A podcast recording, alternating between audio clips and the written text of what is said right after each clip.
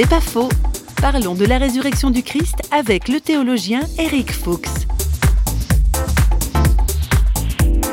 Résurrection, ça change tout, c'est-à-dire que tout d'un coup, ce qui est notre destin le plus commun à chacun, à savoir la mort, cette réalité-là est mise en question par ce Dieu-là qui nous dit ton avenir, c'est pas la mort, c'est la vie. Et la résurrection, c'est l'attestation que Dieu prend sur lui, dans la personne de son Fils, cette réalité que la vie ne débouche pas sur le néant et la mort, mais sur la vie. Je pense que c'est ça qui explique pourquoi le christianisme a eu un tel écho.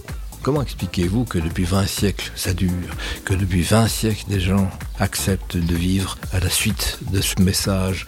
Il y a eu quelque chose là comme une sorte de fulgurance qui n'a pas cessé de traverser les siècles et les, cultures. C'est pas faux vous a été proposé par Parole.fm.